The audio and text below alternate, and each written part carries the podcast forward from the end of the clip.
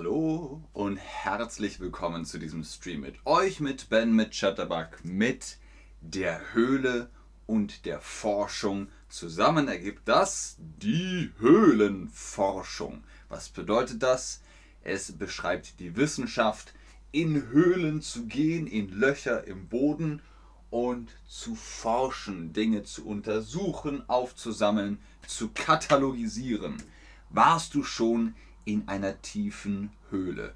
Jeder und jede von euch war bestimmt schon mal in Erdlöchern, in kleineren Aushöhlungen, aber so eine richtig tiefe Höhle unten in der Erde.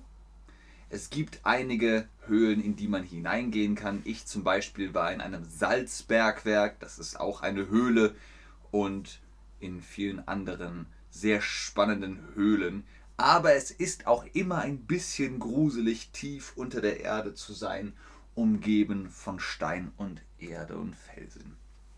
Noch immer gibt es unerforschte Höhlen und noch immer finden Wissenschaftler dort Spuren von unseren Vorfahren aus frühester Menschheitsgeschichte.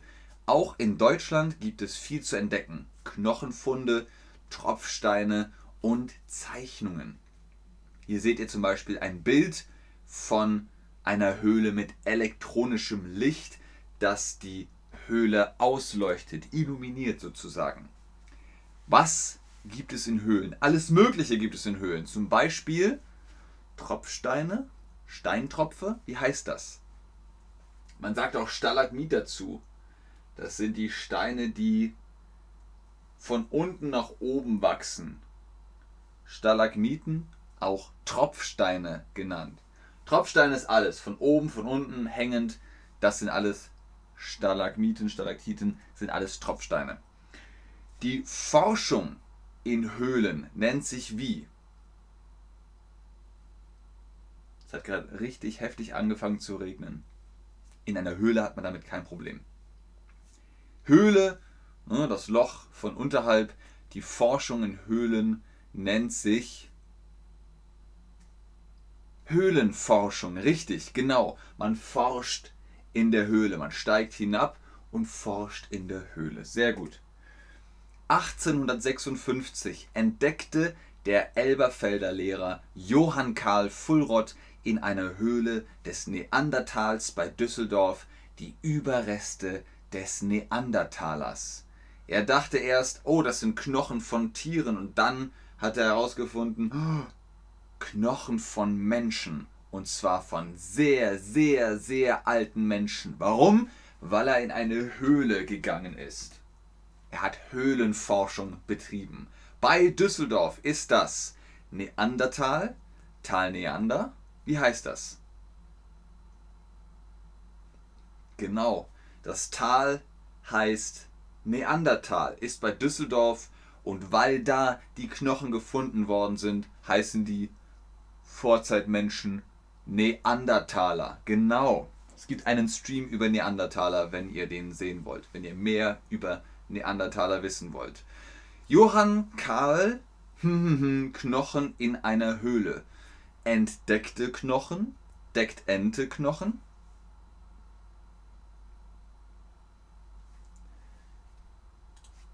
Ich korrigiere schnell den Satz von Sarah. Hallo aus dem Iran. So ist dann korrekt. Johann Karl entdeckte, entdeckte Knochen in einer Höhle. Sehr gut, sehr richtig. Wenig später entdeckte Oskar Fraß in der Schwäbischen Alb Steinwerkzeuge neben den Knochenüberresten von Eiszeittieren. Was sind Eiszeittiere? Der Säbelzahntiger oder die großen Mammuts. Habt ihr Ice Age gesehen? Da kommen Eiszeittiere vor. Und Menschen haben ja zusammen mit Mammuts zum Beispiel gelebt und mussten Werkzeug benutzen zum Bearbeiten von irgendetwas. Und das sind dann Überreste, die gefunden wurden, die entdeckt wurden. Was ist das? Ist das das Zeugwerk oder das Werkzeug? Richtig, das ist das Werkzeug. Hammer, Axt, später dann auch Schraubendreher, Schraubenschlüssel. Sowas hatten sie früher noch nicht. Die hatten Messer, Stößel, Hammer, so etwas hatten sie schon in frühester Zeit. Nenne ein Eiszeittier. Wir haben gesagt, dass der Herr Fraß ein Eiszeittierknochen äh, ja, gefunden hat neben Steinwerkzeug. Nenne ein Eiszeittier. Das Mumat oder das Mammut? Genau, die großen haarigen Elefanten mit den langen Stoßzähnen sind Mammuts. 1889 wurde der erste deutsche Höhlenverein gegründet. Es gibt keinen Beruf, gibt es heute auch nicht. Es gibt in Deutschland nicht den Beruf Höhlenforscherin, Höhlenforscher. Das macht man, wenn man Anthropologe, Anthropologin ist oder Paläontologin, Paläontologe oder Geologin, Geologe oder Archäologin und Archäologe.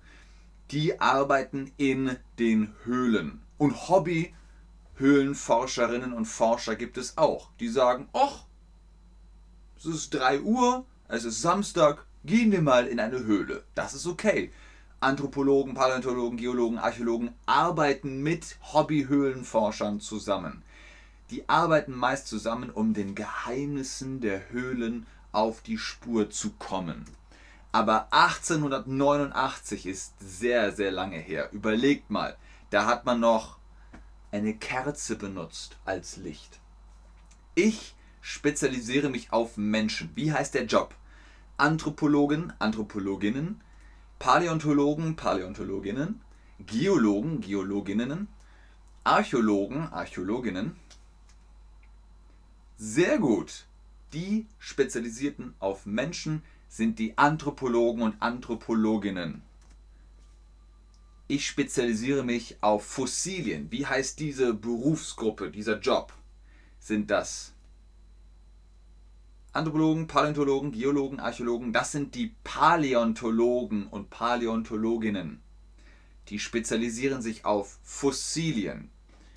Ich spezialisiere mich auf Steine. Stein ist sehr allgemein. Ich, spezialisiere, ich spezialisiere mich auf Steine, Erdschichten, Gesteinsschichten. Das sind die Geologen und Geologinnen.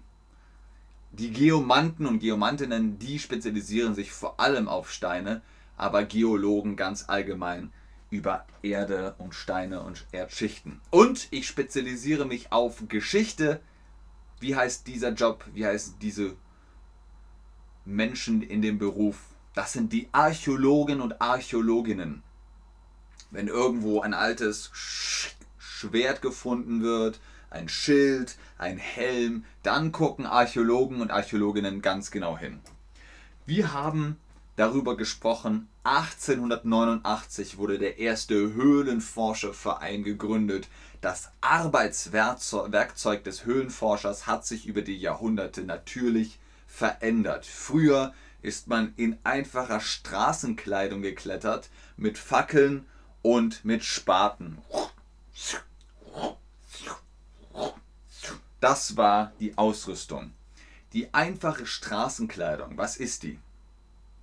Wie sieht das aus? Naja, das, was ich trage, was man jeden Tag trägt, einfach so, um rauszugehen. Keine Uniform, keine Schutzkleidung, einfach die einfache Straßenkleidung.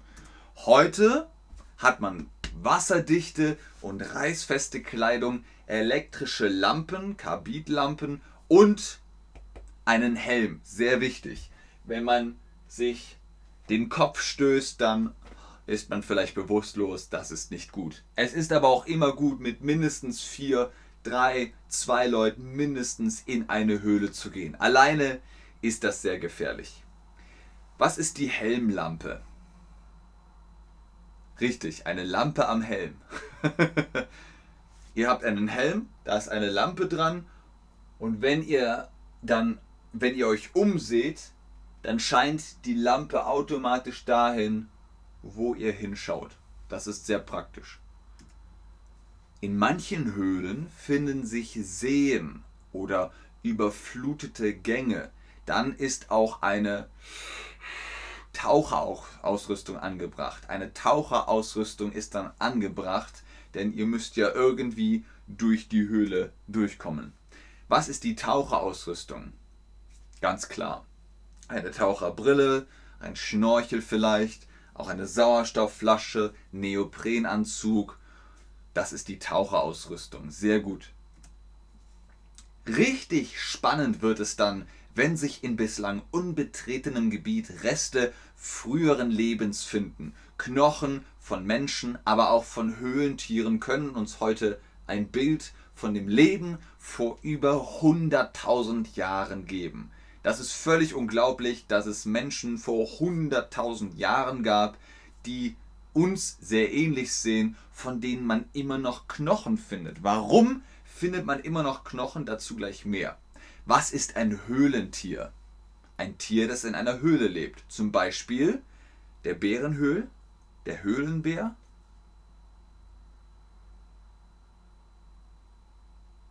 Uh, Anna, sehr gut. Du schreibst ausgezeichnetes Deutsch. Ein Freund von mir hat seinen PhD, also seinen Doktor, auf der Strömungsmechanik Stalaktiten gemacht. Sehr gut.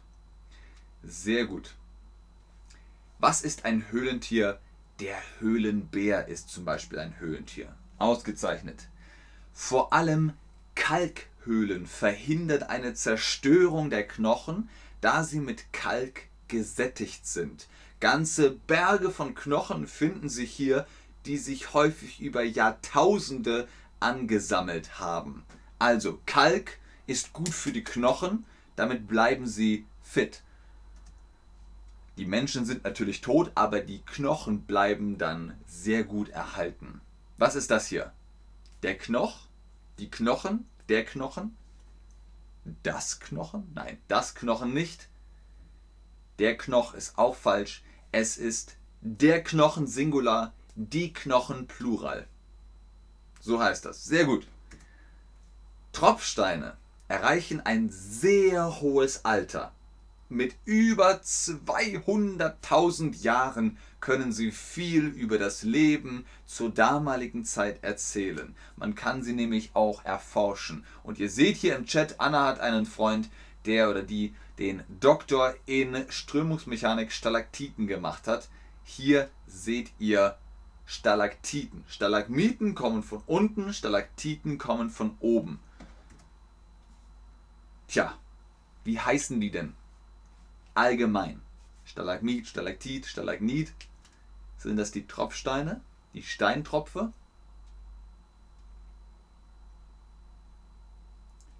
Richtig, das sind die Tropfsteine. Warum? Warum heißen die Tropfsteine? Die sehen ein bisschen aus wie Tropfen und Tropfen bilden diese Steine auch über Jahrhunderte, Jahrtausende. Diese wiederum können Aufschluss darüber geben, wie das Klima über der Höhle gewesen sein muss. Ein einfaches Beispiel, hat es viel geregnet, ist die Tropfsteinschicht dicker als bei wenig Regen. Hier seht ihr zum Beispiel eine dicke Tropfsteinschicht, dann weiß man, aha, in der Gegend hat es viel geregnet. Dieser Tropfstein wächst vom Boden aufwärts. Wie heißt er dann? Wenn er vom Boden aufwärts wächst, wie heißt er dann? Ist das der Stalaktit, der Stalagmit, der Stalagnat? Das ist der Stalaktit. Sehr gut. Stalaktit kommt von unten, Stalagmit kommt von oben. Haben wir es andersrum gesagt? Vielleicht kann uns Annas Freund noch helfen. Falls ihr euch fragt, was ist eigentlich die größte Höhle in Deutschland, das ist die Riesending Schachthöhle in Bayern. Das ist die größte Höhle Deutschlands mit 23,8 Kilometern auf 1149 Meter. Ihr seht hier eine Karte die ist wirklich, wirklich groß und wirklich, wirklich tief. Damit sage ich vielen Dank fürs Einschalten, fürs Zuschauen, fürs Mitmachen. Bis morgen. Erforscht durch eine Höhle, wenn ihr es schafft, aber hoffentlich ist das Wetter bei euch besser als hier, sonst entstehen sehr viele Tropfsteinschichten. Bis zum nächsten Stream. Tschüss und auf Wiedersehen. Ich bleibe noch im Chat und gucke, ob ihr Fragen habt. Ganz oben ist wie immer der Rabattcode BEN10 für die Chatterbug Private Lessons. Holt euch da den Face-to-Face-Unterricht mit unseren Tutorinnen und Tutoren.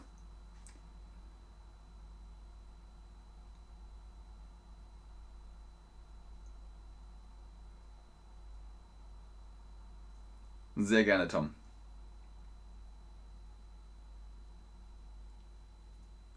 Sehr gerne, Jenny. Sehr gerne, Leute. Schönen Tag noch.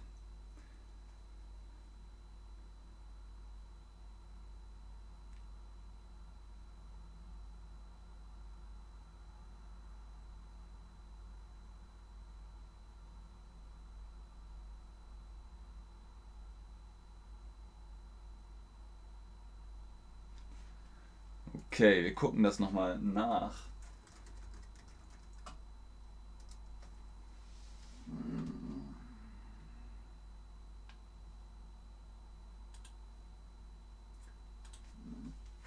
Anna, ich korrigiere kurz deinen Satz.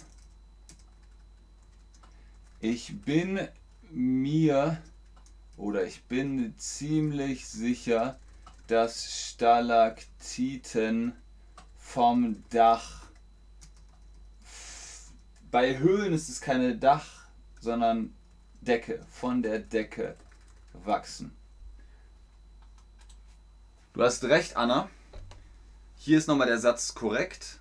Bei Höhlen sagt man nicht Dach, bei Häusern oder Hallen sagt man Dach und bei Höhlen sagt man Decke, Boden und Decke. Ich bin ziemlich sicher, dass Stalaktiten von der Decke wachsen und ihr seht hier, dass es falsch ist. Wer auch immer das angeklickt hat, Stalagmit ist korrekt, Stalaktit kommt von oben. Ein technischer Fehler unsererseits. Also, Anna hat völlig recht. Und ich war auch der Meinung, dass Stalagmit äh, korrekt hinterlegt war, aber das Quiz war falsch. Ihr hattet recht. Stalagmiten von unten, Stalaktiten von oben.